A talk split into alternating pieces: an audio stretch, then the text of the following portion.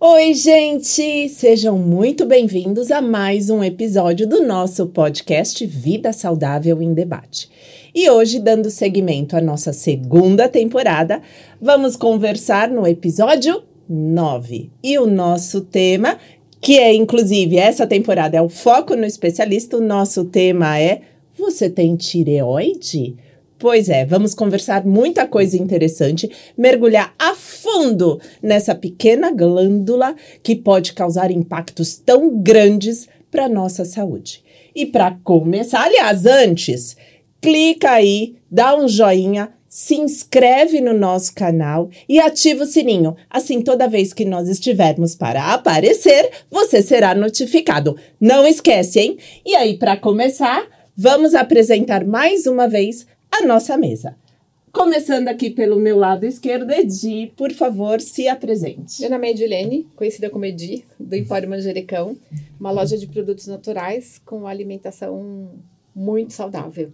Faço parte dessa mesa maravilhosa aqui com vocês. É isso aí, grande Edi. Tássia? Olá, pessoal. Eu sou a Tássia, nutricionista. Atuo muito na parte do esporte e de metabolismo. Sejam bem-vindos a mais um episódio. Aline? Olá, meus lindos! Eu sou a Aline, sou médica, trabalho no foco do emagrecimento, longevidade e o envelhecimento que você e seu corpo merecem. Mas antes, eu quero agradecer a Michele, do Maria Circular.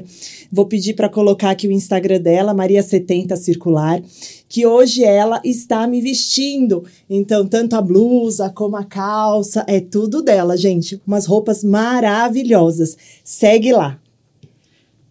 É isso aí. Aí eu vou me apresentar também, né? Eu sou a Mayra, sou cirurgia dentista e o meu foco são, os meus focos são odontologia estética, harmonização orofacial e odontologia ortomolecular. E para começar o nosso assunto, eu gostaria de começar fazendo uma pergunta para a doutora Aline. Muitas, Aline, Muitas pessoas, quando vão ao médico e lhe é perguntado se tem alguma doença, respondem: Tenho tireoide, doutora. Pode explicar um pouco mais essa expressão para gente? Lógico, muitas pessoas acreditam que tire, a expressão tireoide é uma doença por si só, mas não é, gente. Todos nós temos tireoide. O que é tireoide? É uma glândula localizada aqui no pescoço é, ele, ela tem um formato de borboleta e que abraça a traqueia. E ela produz alguns hormônios como T3 e T4. Inclusive, a gente está colocando uma foto para mostrar a imagem como que é essa glândula aí chamada tireoide. Ela é pequenininha, né? Ela é bem né? pequenininha aqui no pescoço. Se vocês quiserem fazer um teste, se vocês colocarem a mão e engolirem a saliva, ela levanta e desce, ela sobe e desce. Então você consegue sentir aí a sua tireoide. Então, a princípio, todos nós temos tireoide. E, lógico, a gente vai falar um pouco mais aí quando você tem algum problema na tireoide, alguma produção nesses hormônios de tireoide, aí ocasionam algumas doenças que a gente também vai falar. Então, a expressão eu tenho tireoide, todos nós temos. Na verdade, o paciente quer dizer que ele tem algum problema na tireoide. Legal. E é uma tá. expressão bem comum da gente Não ouvir. é? é, é né? Ah, eu é, tenho tireoide. tireoide. É, é, é, pacientes que têm problemas, alguma patologia, alguma disfunção na tireoide. Qual a importância deles, desse paciente ser acompanhado por um nutricionista? Gente, a importância é assim é, altíssima, tá? Então, primeiro passo, diagnosticado junto com o médico que você tem algum problema na tireoide. Possivelmente ele vai entrar com, com uma medicação e aí a alimentação ela vem aí trabalhar de maneira conjunta com essa medicação, tá bom? Em alguns casos uh, muito leves a gente consegue manipular só na alimentação, mas geralmente é feito o, a indicação do uso medicamentoso, tá? Que não pode ser excluído. É, e por que, que a alimentação é tão importante, né? Porque principalmente os micronutrientes da dieta, eles vão atuar na produção dos hormônios da tireoide, que é onde efetivamente a gente pode ter algum problema mais expressivo, tá bom? Um muito conhecido que é popular aí já há muitos anos, inclusive já tivemos algumas ações governamentais em relação a ele, é o iodo, né? Então, antigamente a gente não tinha, mas não lembro de a partir de que década, tá? O governo é, implementou a necessidade da gente ter o consumo do sal iodado, tá? Por quê? Porque ele participa ali da produção de dois é, hormônios, que é o T3 e o T4, que a gente vai falando aqui ao longo do nosso bate-papo. Então, diagnosticado o problema de tireoide junto com o teu médico, já procure um nutricionista para te auxiliarem aí no, nesse processo.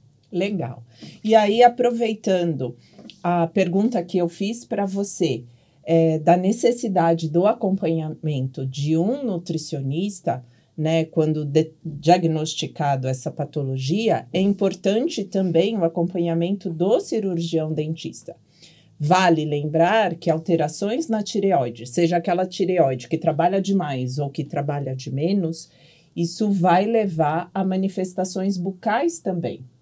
Então, seja secura na boca, seja um aumento no tamanho da língua, seja comprometimento em níveis ósseos, perdas ósseas e uma grande parcela da população com disfunção na tireoide tem manifestações também em inflamações gengivais, doenças periodontais que podem levar inclusive à perda de dente por falta de estrutura óssea, pelo tamanho da perda óssea que acontece.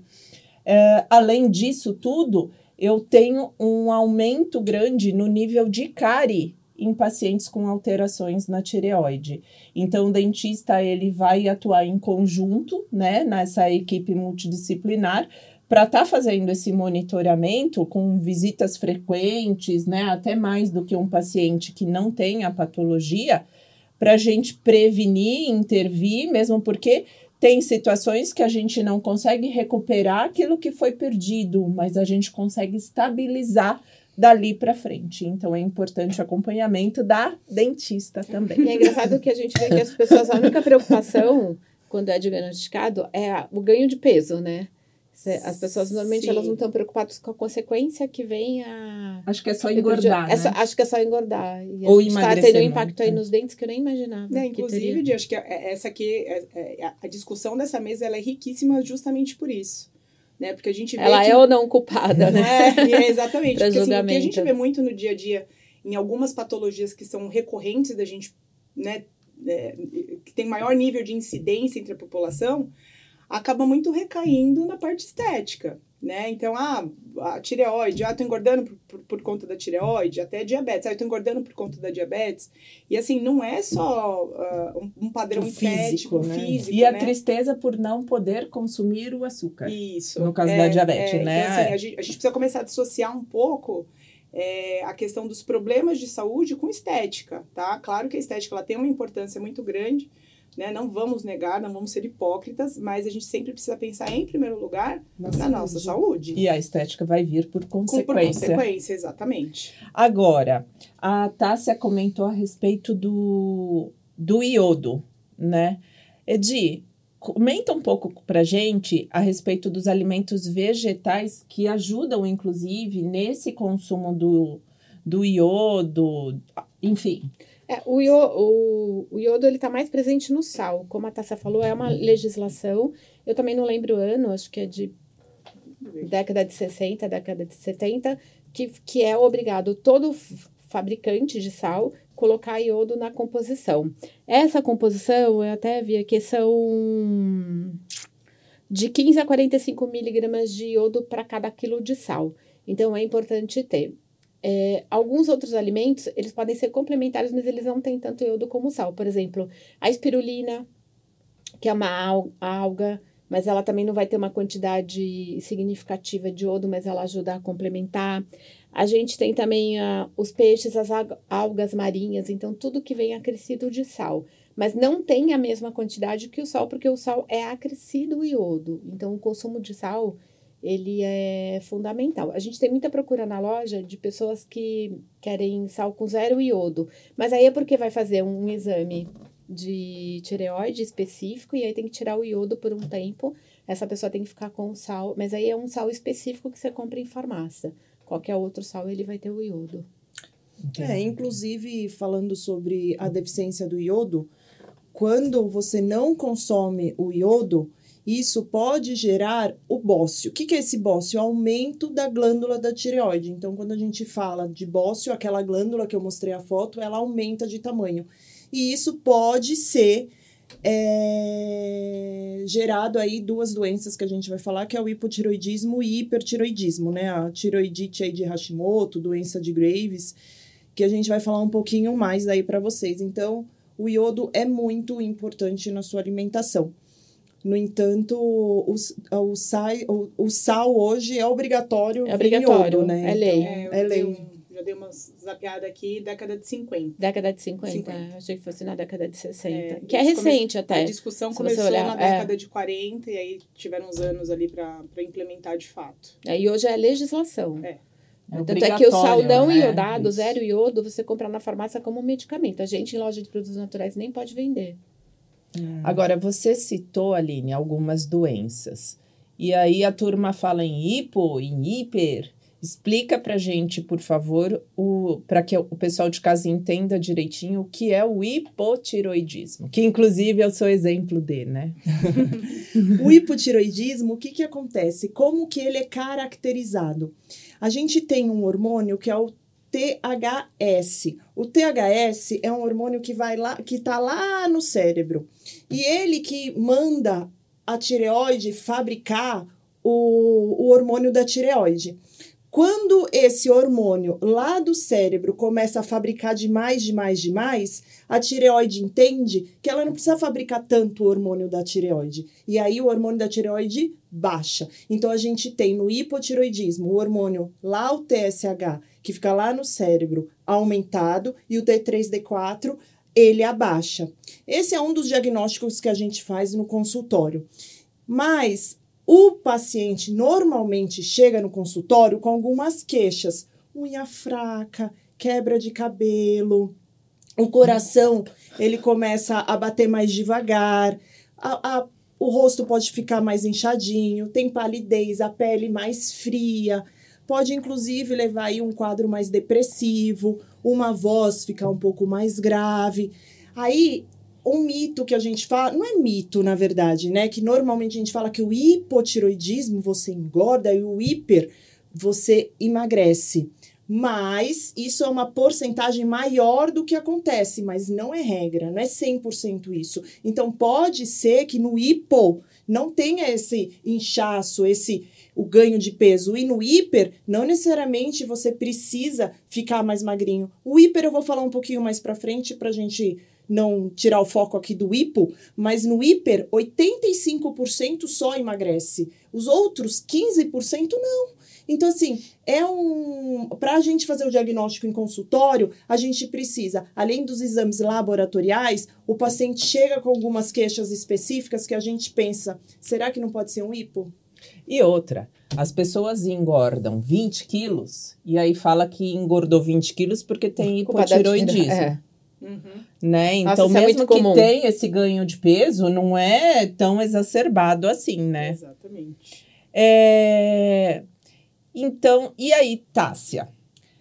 Voltando agora para o foco da nutrição. Quais as principais alterações alimentares nos quadros de tireoide? Tá. Ó, pessoal, eu vou falar aqui para vocês dos principais ah, componentes aí da alimentação que a gente precisa tomar cuidado, tá? Isso não significa que é para você começar a consumir eles de mais ou de menos. São os nutrientes que a gente ah, tem uma atenção maior, por quê? Porque todos eles influenciam na produção dos hormônios, tá? Lembrando que eles não são. ah, eu não posso excluir o medicamento e só dar foco na alimentação, tá? Tô falando isso de maneira repetitiva porque a gente vê sim alguns pacientes chegando em consultório falando assim: "Ah, agora eu quero suspender meu remédio da tireoide, né? Não. Quem suspende medicação é só o médico, não é você paciente. É, gente, não, não façam ajustes de dose me- medicamentosa aí sem au- auxílio do médico. E aí, às vezes, vem essa demanda, tá? Eu quero aumentar ou diminuir meu remédio, ou eu quero excluir. Me ajuda na parte de alimentação, tá? Então, cuidado. Mas olha, olha lá, quais são os, os, os micronutrientes que estão envolvidos aí nesse processo da, dos hormônios tireoidianos? Bom, o iodo, que foi o que a gente já conversou, tá? Então, ele, ele, ele é um dos responsáveis aí na produção dos hormônios de tireoide.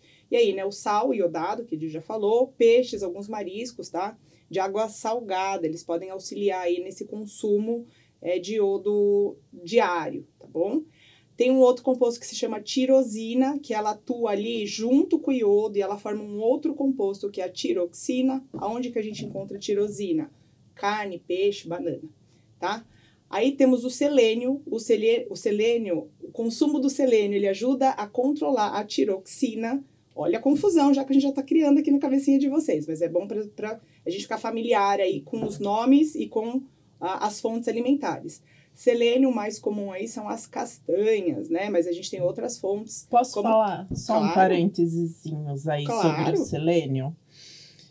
O selênio, ele tem relação no solo. Ele está no solo em Uhum. que é cultivada a castanha. E o único solo brasileiro que tem alta concentração de selênio é no Pará.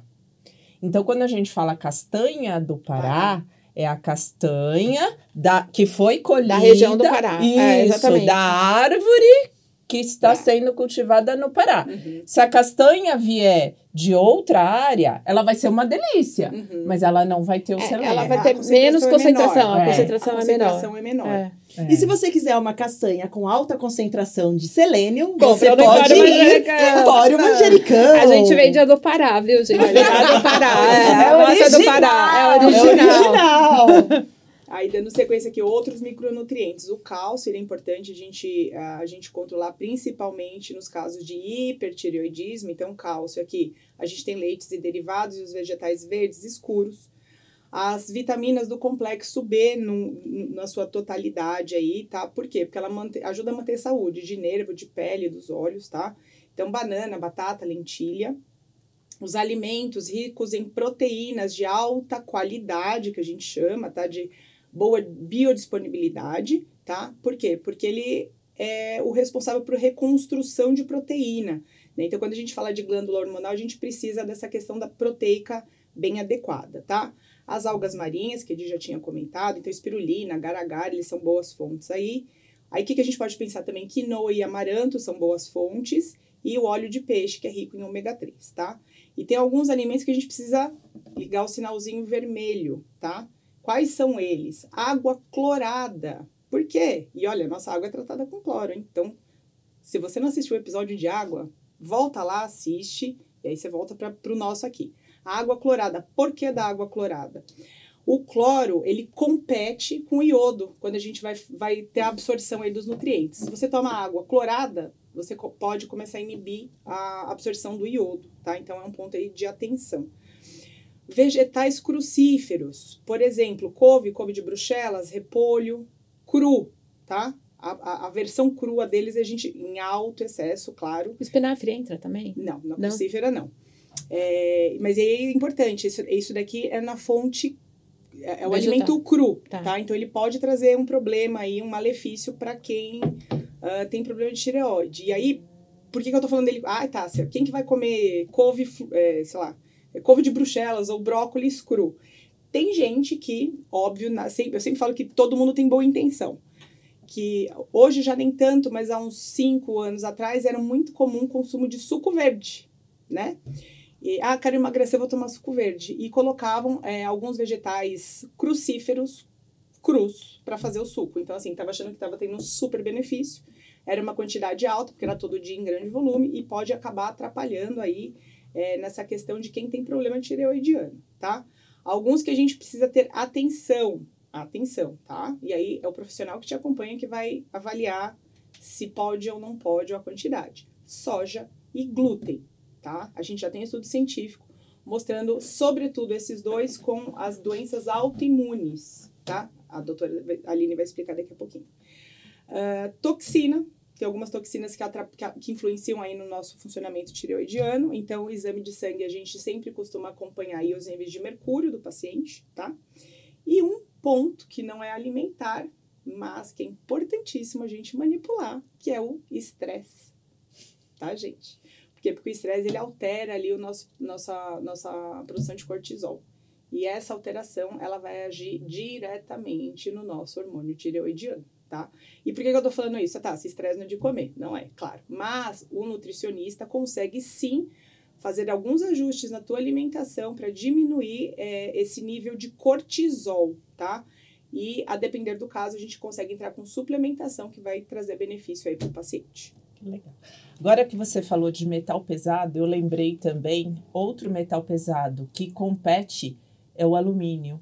E a gente tem ah, muitas pessoas com alto nível de intoxicação por alumínio. alumínio também. E aí, exemplos: o uso muito frequente de desodorantes aerosóis. Né, por conta do, do alumínio. A gente chegou ontem um desodorante lá no Empório Manjericão, a base de cristal. É uma pedra de cristal extremamente natural, ah, sem eu alumínio. Quero, depois eu pego é. lá. Já avisando. É. Porque eu fujo de desodorantes aerosóis que contêm alumínio. E vamos, vamos pensar que o problema não é a, o uso do desodorante, o alumínio vai penetrar pela pele, porque a molécula de alumínio é grande, ela não consegue permear na pele. Mas nós inalamos aquele, aquela fumaça, fumaça que fica do desodorante quando a gente passa e a gente se contamina pelo alumínio. As panelas super areadas que a vovó gostava, então, também. A gente que alívio, eu já não vou mais arear a panela. É, é, a panela de alumínio, ela transmite o alumínio para o alimento também. Aí a dica: você não precisa jogar fora suas panelas de alumínio, mas quando você faz o cozimento do, alumínio, do, do alimento ou ferve água, ela não fica meio feiosa por dentro? Essa reação que acontece no interior da panela, que deixa ela feiosa, protege e ele acaba filtrando um pouco da passagem hum. do alumínio para o alimento. Então, fica a dica, não precisa trocar as panelas. Quer dizer, é não é ficar areando mas... as panelas. É, deixa, né? Não precisa ficar areando as panelas. Outra coisa que aí eu também não vou entrar em detalhes, porque aí a orientação cabe à Nutri, ao médico, mas a gente tem é, substâncias como a clorela, que, quando ingeridas na dose certa, indicada pelo profissional habilitado, ajuda a promover essa desintoxicação e essa liberação e assim eliminar é, boa parte dos metais pesados que competem aí na absorção e formação dos hormônios. Então é bem. Só vou fazer um gancho aqui. Tanto a clorela quanto a espirulina são dois compostos que a gente precisa ter muito cuidado aonde vai comprar, tá, gente? Eles realmente eles têm benefícios maravilhosos, mas a gente vê muito produto adulterado. É. Muito. Aí é? tem que tomar muito, cuidado. Muito. Esses dois, assim, não são produtos caros, não são produtos baratos. Produtos baratos. Então, às vezes você fala, caros, ah, vai né? num lugar e fala assim, nossa, aqui tá super baratinho, vou aproveitar. Vocês estão. Às vezes você paga 300, 350 o quilo de uma espirulina. Isso. É muito caro. Que, é, né? muito caro. Que é a que Mas vai é a fazer, pura, né? É, então, isso que eu ia falar. É a que vai fazer diferença é. na nossa saúde. Aí, às vezes a gente fala, vou economizar é uma economia que não fez sentido, né? Você economizou no bolso. E não teve resultado ou piorou seu Tem o nosso quadro, episódio né? lá que fez um Isso. sucesso sobre suplementos. Se você não assistiu, volta alguns. Que esse episódio sobre suplementos a gente fala das falsificações e como você se prevenir disso. Vai lá, procura no nosso playlist. Suple... É, como é que é? é? A indústria legal dos suplementos. Vai lá e assiste e depois é. comenta pra gente. Ainda sobre alimentos, iodo, é, fala pra gente um pouquinho o que você entende bem, tem lá na loja, sobre o sal do Himalaia. Então, o sal do Himalaia, ele ficou... Não é tão recente assim, famoso, pelas, pela quantidade de mineral que ele tem na composição, que é mais do que o sal marinho.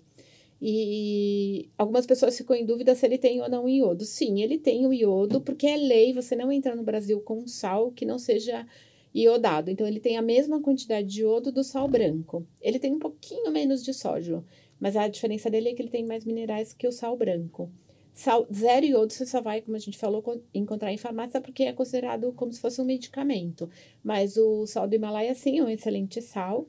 Mas se você está tirando porque você acha que tem menos iodo, isso não é verdade. Ele tem a mesma quantidade de iodo porque a gente já falou é legislação. Ele tem mais minerais. Ele tem mais, mais minerais, é. Ele tem 80 né? tipos de minerais, porque ele é um sal é um sal mais profundo, das profundezas do Himalaia, um sal mais sedimentado, ele vai ter mais minerais na sua composição. É melhor do que o sal branco? Pode ser que sim, pode ser que não. Tudo depende. A gente sempre fala isso, depende.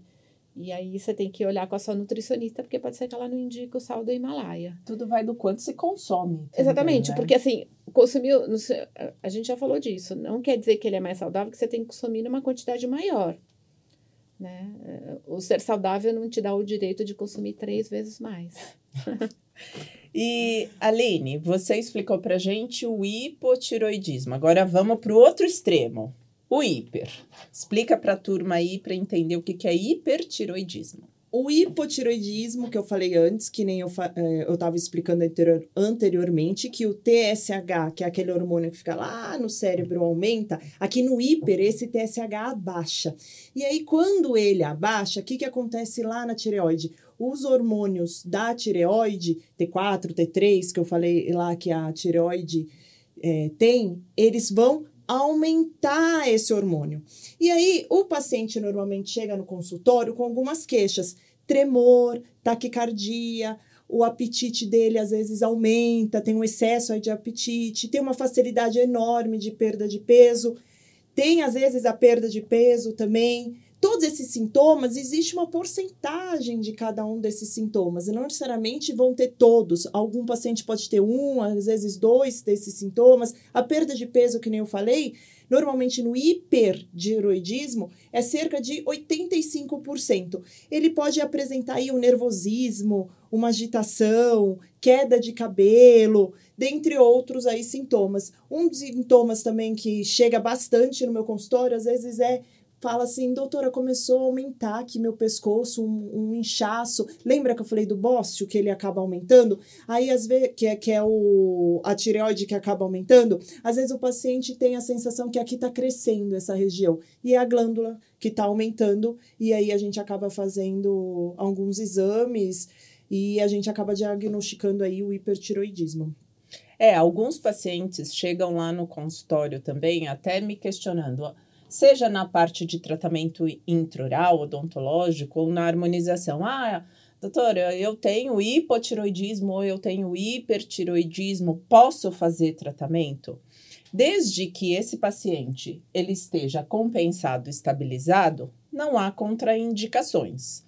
No caso da parte odontológica, se eu recebo um paciente com hipertiroidismo todo descompensado, ele pode vir a ter problemas de alteração na sua pressão, ele pode ter alguns outros quadros de outras doenças que acabam sendo por consequência do, dessa primeira patologia. E aí, nesses casos mais pontuais, que eu fico mais atenta com relação às condutas que eu vou tomar, seja no uso de anestésicos específicos para ele, seja na em suspender um tratamento numa situação muito descompensada, muito grave, até isso se estabilizar, depois volta para mim. No caso de uma harmonização, se ele estiver compensado, também não há contraindicação.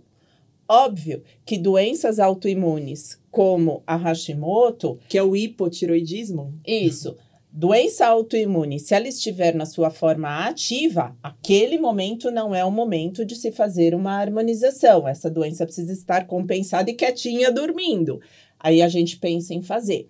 Uma coisa interessante que já tem se visto muitos quadros é de edema tardio, a gente chama de ETIP, que é edema tardio intermitente persistente, que são edemas que podem acontecer pós-preenchimento em pacientes com quadro de hipotiroidismo. Então, aquele paciente que faz um preenchimento labial, ele vai ter mais edema. Pacientes que fazem preenchimento de olheira, tem aquela olheira profunda e ele quer deixar aquela olheira mais suavizada utilizando um preenchedor à base de ácido hialurônico, o risco dele ter esse edema tardio e persistente, depois de um 30 dias, uns 30 dias começa a encher e for, inchar e forma duas bolsas. Uhum, Por quê? Porque o ácido hialurônico, ele tem o poder de puxar água, uhum. né, para nossa, para a área onde ele foi colocado. Aí é um paciente, o paciente com hipotiroidismo, ele tem uma retenção de líquido mais é, é maior. Maior. Então, eu acabo gerando edemas tardios em pacientes que têm um hipotiroidismo meio descompensado. Que não Traz- é comum da gente achar, né? É, falar, ah, eu fiz preenchimento de olheira, depois começou a inchar, fiquei com duas É. bolsas. Só explicar um pouquinho aí para vocês o que, que é esse hipo, hiper descompensado que a doutora tá falando. Quando a gente diagnostica, normalmente está tudo descompensado, um hormônio para cima, outro hormônio para baixo, enfim. A gente começa a entrar com medicações, procura a nutricionista, que ela vai entrar com dieta e a gente vai começar a equilibrar esses hormônios. E esses hormônios vão começar a ter um valor é, ajustado, que está equilibrado. E aí vem aquele assunto que a Tássia falou: eu posso tirar o medicamento? A gente consegue, a partir do momento que você diminui o estresse, começa a atividade física, começa aí uma alimentação saudável, tudo aquilo que envolve um bem-estar seu, a gente consegue ajustar essas medicações e a gente consegue diminuir sim essa medicação. Mas para isso não é só medicação, é um conjunto para a gente chegar nesse ponto. Antes de continuar, eu quero aqui reforçar os nossos agradecimentos ao nosso querido patrocinador, Contabilidade Pavão, que acreditou na gente desde o nosso primeiro episódio. E para isso, eu passo as palavras para quem é fanzona da Contabilidade Pavão, doutora Aline, por favor. Pavão Contabilidade é especialista em contabilidade médica. Ele faz todo o seu trabalho e serviço voltado aí para você que é médico e que realmente nossa vida é tão corrida e tão complicada no sentido de imposto, nota fiscal, CLT e, e- e é tão complicado, pelo menos para mim, esse envolvimento aí de impostos e tudo mais, e que ele me ajuda muito desde que eu me formei. Para isso eu vou trazer um vídeo para vocês, explicar um pouquinho aí mais do pavão contabilidade. Enquanto não chega o vídeo, gente, eu. eu- Ah, agora já foi. Matheus, diretor da Pavão Contabilidade Médica, é, e hoje eu passo a desejar parabéns ao podcast Vida Saudável em Debate e informar também que nós somos o novo parceiro do podcast. Desde já agradeço, um abraço a todos. Pavão Contabilidade. Segue eles aí no Instagram, entre em contato. Eu tenho certeza que vocês conhecem aí algum médico ou alguém da área da saúde. Necessitado. necessitado. E eu que eu fa eu brinco em todo podcast, eu não me preocupo com nada. Eu mando um zap, mando um e-mail, eles fazem tudo pra mim. A única coisa que eu preciso fazer é pagar os impostos. A parte chata. né? E agora, Tássia, uma pergunta A que pergunta do muito me interessa. Não sei se você vai gostar da resposta. É, porque eu, como exímio exemplo de, uma, de um paciente que tem hipotiroidismo, me interessa muito saber. Quem tem problemas com a tireoide tem dificuldade para perder peso? Culpado ou inocente? A culpa é da minha acha? tireoide! O que, que você acha? Bom, Sua, sua, no teu ponto de vista, como alguém que tenha. Não a- vale se a- defender. É. bom, eu vou falar, não aqui como a profissional Não, da saúde, como, como a paciente. Isso. O que sempre eu ouvi, o seu metabolismo é mais lento. Tá. Então, você, a sua dificuldade de perder peso é diferente do que quem tem um metabolismo ok ou um metabolismo trabalhando mais. Tá. É claro que não adianta eu comer uma pizza com uma Coca-Cola e um pote de sorvete e a eu acho que botar a, culpa na minha tireoide. é. Mas eu confesso, Tá. todas as vezes que eu esqueço de tomar o meu hormônio ou fico, né, um período maior, enfim, sem tomar o meu hormônio, eu já percebo logo dores na Uhum. articulação, retenção de líquido, me sinto mais inchada. Eu volto a tomar o hormônio, eu já percebo essa melhora. Então, eu coloco na responsabilidade da minha tireoide esse acúmulo, um- essa- esse acúmulo maior de líquido, essa retenção de líquido que eu tenho. Só que essa retenção de líquido que eu tenho, isso compromete em quanto no meu peso? Eu já não preciso mais responder, gente. Ela já tudo. Ó, vamos pensar o seguinte: o- os hormônios da tireoide, eles, eles atuam diretamente no metabolismo. Perfeito. Então não tô falando tantas nele. Não. Ah, se- seu- seus pontos foram cruciais, tá? Que, que a gente precisa pensar? Que você mesmo já passou essa percepção sua, tá? Quando a gente tem esse quadro é, do hipotireoidismo, então que a gente está com o metabolismo ali um pouco mais lento. Quando a gente fala em metabolismo, gente, é o metabolismo geral, tá? Então a nossa parte da nossa função renal, ela também fica comprometida, certo? Então realmente você tem um acúmulo de líquido maior.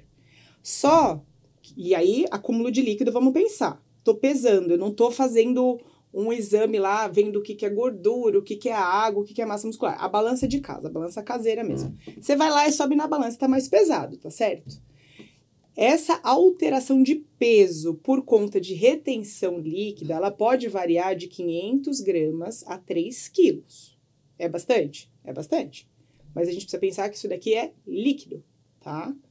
Agora, foi diagnosticado, passa lá seis meses, volta no consultório e fala: Ah, engordei 10 quilos por conta da minha tireoide. Aí eu sinto muito. E tá tomando remédio direitinho todo É, dia. Exatamente. A partir do momento que vocês ajustam a medicação, a gente já entende que o metabolismo de vocês já está favorecido, certo? Então, o ajuste ali é alimentar, é balanço calórico. Então, vamos lá. Tem uma alteração de peso ali até 3 quilos. E eu vou falar uma coisa: tem pacientes que não têm quadro de alteração tireoidiana, mas por alteração de outros hormônios, tem variação dos mesmos 3 quilos no dia a dia, tá? Mas vamos só estreitar aqui o nosso da tireoide. Essa variação de meio quilo a 3 quilos de um, de um dia para o outro, de uma semana para outra, pode ser retenção hídrica sim. Agora, esse esse peso, ele é um aumento, ele aumentou e não tá esse vai e volta, ele aumentou e ficou, né? Então, aumentei 5, 10 quilos e ficou, tá estabelecido ali na balança. Tá tomando medicamento, tá tudo ajustadinho. O problema está na tua dieta, com toda certeza, e pode estar também atrelado à inatividade física. Então o problema não é na tireoide, é na boca. É na boca. Ela é inocente. Conclusão.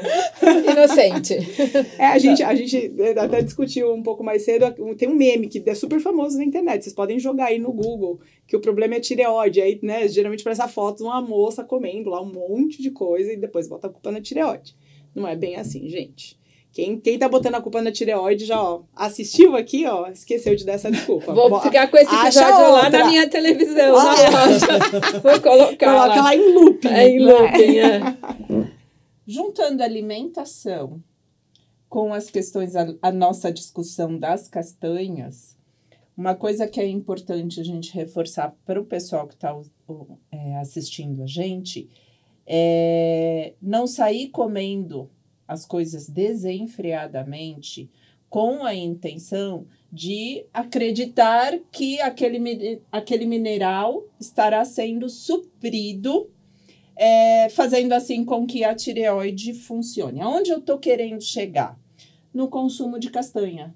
Já que as castanhas têm uma taxa alta de selênio, a pessoa pode pensar: ah, então eu vou comer um pacote de castanha por dia, vou estar com a minha taxa de selênio legal, e por conta disso eu estou com o meu problema da tireoide resolvido. Só que o consumo excessivo, eu acho que tudo que a gente É né? consome Tudo. pode ser remédio ou veneno Uhum. né? No caso das castanhas, é, até quanto a gente consegue ou a gente pode consumir para a gente não entrar num quadro de intoxicação de selênio? Então, aquilo que a gente falou, tudo depende, né? Se o paciente já estiver tomando uma medicação, talvez ele nem possa consumir a castanha. Mas o indicado para uma pessoa normal são duas castanhas por dia. não e é um aí, pacote, né? Não um pacote, é bom comer um pacote, né? Mas assim, é, duas é o ideal que você vai ter a quantidade de selênio que você não vai exceder ou vai ter te uma intoxicação, vai te trazer né? benefício. Só que aquilo que a Mayra falou, a castanha do Pará, ela chega a ter aqui, eu até fiz o levantamento de hum, 400, 14 mili, de 70 a 100 microgramas a cada 1 grama de castanha. Quando você vai para a castanha que não é de Pará por, por conta do solo, você diminui isso, tem um terço dessa quantidade de selênio. Então, hoje também é, se, se fala muito da castanha do Brasil, porque não é mais só produzida no Pará, mas ela não tem os, os mesmos benefícios. Então, é importante, se você for consumir duas por dia, você saber a origem dessa castanha. para você ter uma intoxicação, você precisaria comer uma quantidade diária muito grande, porque isso vai se acumulando É, no seu organismo. 900 microgramas É. aí. Mas diariamente, Diariamente, não é um dia que você que vai- comer vai um intoxicar, saco que é. você vai se intoxicar, né? É todo Consumo de- muito frequente. Isso, né? acima de 900. Aí um dia você abusou, ok, não tem problema. O né? problema é todo dia. O né? problema é todo dia, como tudo, né? A gente já falou, parece que saiu até uma matéria agora sobre a água, que as pessoas estão consumindo muita água e tá com, O excesso de tá água. com excesso. Então, tudo que em excesso é muito ruim. Então, a origem da castanha, a quantidade que você está consumindo e a orientação de um nutricionista. E só para falar assim, o, a intoxicação por selênio, ela vai dar uma intoxicação por mineral, vômito, diarreia, tontura, mal-estar. Mas é isso que a Aline falou, você precisa consumir aí 700 miligramas durante 900 uns 10 por- é, dias, 900, 900 por dia. é, por dia. Então é bastante coisa. Mas sempre procurar a Nutri para saber qual é o seu caso e se você realmente pode ou não consumir a porque Pode ser que você nem possa consumir. Vou fazer, Posso só fazer um Não, gancho aqui, é. ó, que as meninas falaram, né? Então, o, costu- o, o, o consumo da castanha e voltando ali na, na questão do emagrecer, tá? Então, ah, agora eu sei que eu tenho problema de tireoide, vou comer um monte de castanha, tá? 100 gramas de castanha do né? Pará, gente, tem uma média aí de 700 calorias. Só come a castanha e não come mais nada, né? Nada. Tranquilamente você come 100 gramas de castanha. Não, então, só amendoim. come é, a castanha e é, não come mais dia- nada no o dia dia. inteiro. Já tá por ali, ó. Tá? Então, cuidado, porque não é porque o alimento tem uma fonte de selênio que é ótimo para a saúde que a gente vai fazer exagero. Porque aí depois você vai ganhar peso e vai botar a culpa em quem? Na tireoide. E só um gancho aí que eu acabei de lembrar. É, tem um episódio de uma série chamada Dr. House. E que um dos episódios ele fala da intoxicação de selênio, que é um paciente que acabou comendo muita castanha do Pará e que acabou ficando intoxicado aí. É só uma curiosidade aí que eu trago, porque adoro essas séries médicas. Por que será, né? Por que será, né? E, gente, eu tenho uma péssima notícia. Estamos finalizando Ah. Mais o episódio. É, eu já escutei a contagem regressiva aqui no microfone. Então, eu gostaria de agradecer demais. Primeiro, a presença de vocês. Já é mais uma família que eu conquistei. Estou muito feliz. E só que antes de encerrar, eu quero que cada uma faça a sua colocação. Vamos lá, Edi. É, tudo é equilíbrio nessa vida. Então, o excesso ou a falta, ele vai fazer mal. E sempre procure um profissional. Ah, e uma dica. Nosso próximo episódio, a gente vai falar por que você não consegue continuar sua vida fitness. né? Ah, hoje a culpa foi da, da tireoide. A semana que vem a culpa é da academia. Então, não perde. Para você não ter mais desculpas. Porque a partir do momento que você assistiu, ouviu informação, não tem mais desculpa. Então, se liga na gente. Ativa o sininho e manda para um amigo. Aquela amiga que tá com ganho de peso porque a culpa é da tireoide. Manda para ela. Tássia. É isso, pessoal. A, a nossa função aqui é justamente esse bate-papo leve e gostoso para vocês entenderem aí o que, que pode estar né, te dificultando no dia a dia. Né? Muitas vezes a gente cria uma visão ah, muito distorcida das coisas e acaba co- colocando a culpa onde não há culpados, tá? É, então é isso. Sempre procurem ajuda de um profissional, principalmente quando a gente fala aí de doenças, tá? É, não tentem fazer as coisas por si só. É, e estamos aqui pra, para o que vocês precisarem. Se tiver alguma dúvida, podem mandar que a gente responde para vocês também, tá bom? Obrigada e até o próximo episódio. Aline? Obrigada, meus lindos, por ficarem até aqui com a gente. O que eu quero pedir para vocês, façam, façam seus exames de rotina, porque não necessariamente uma queda de cabelo, um ganho de peso tem a ver com a tireoide, tá bom? Se tiver, a gente consegue organizar e você ter uma vida normal e uma vida saudável. E a gente tem outras causas também que a gente precisa pesquisar. Então, ativa o sininho, compartilha, se inscreva aí no nosso canal, ajuda a compartilhar a informação com seus amigos e até semana que vem. É isso aí, gente. Não culpem a sua tireoide. Assuma a responsabilidade da sua vida e da sua saúde. Por isso, procurem uma equipe maravilhosa como a nossa. Só falta o Super Cadu, que é o personal e que também vai te auxiliar no seu problema. Mas, enfim, cuide-se. Vá com frequência ao médico, ao nutricionista, procure os alimentos saudáveis da Edi, dentista e se cuide para ter uma vida melhor e mais saudável. Muito obrigada pela participação de todos vocês. Que Papai do Céu abençoe o coração de cada um e que vocês sempre possam estar na presença de quem vocês amam. Um beijo enorme. Aguardo vocês na próxima semana. Fiquem com Deus. Beijo! Tchau, gente.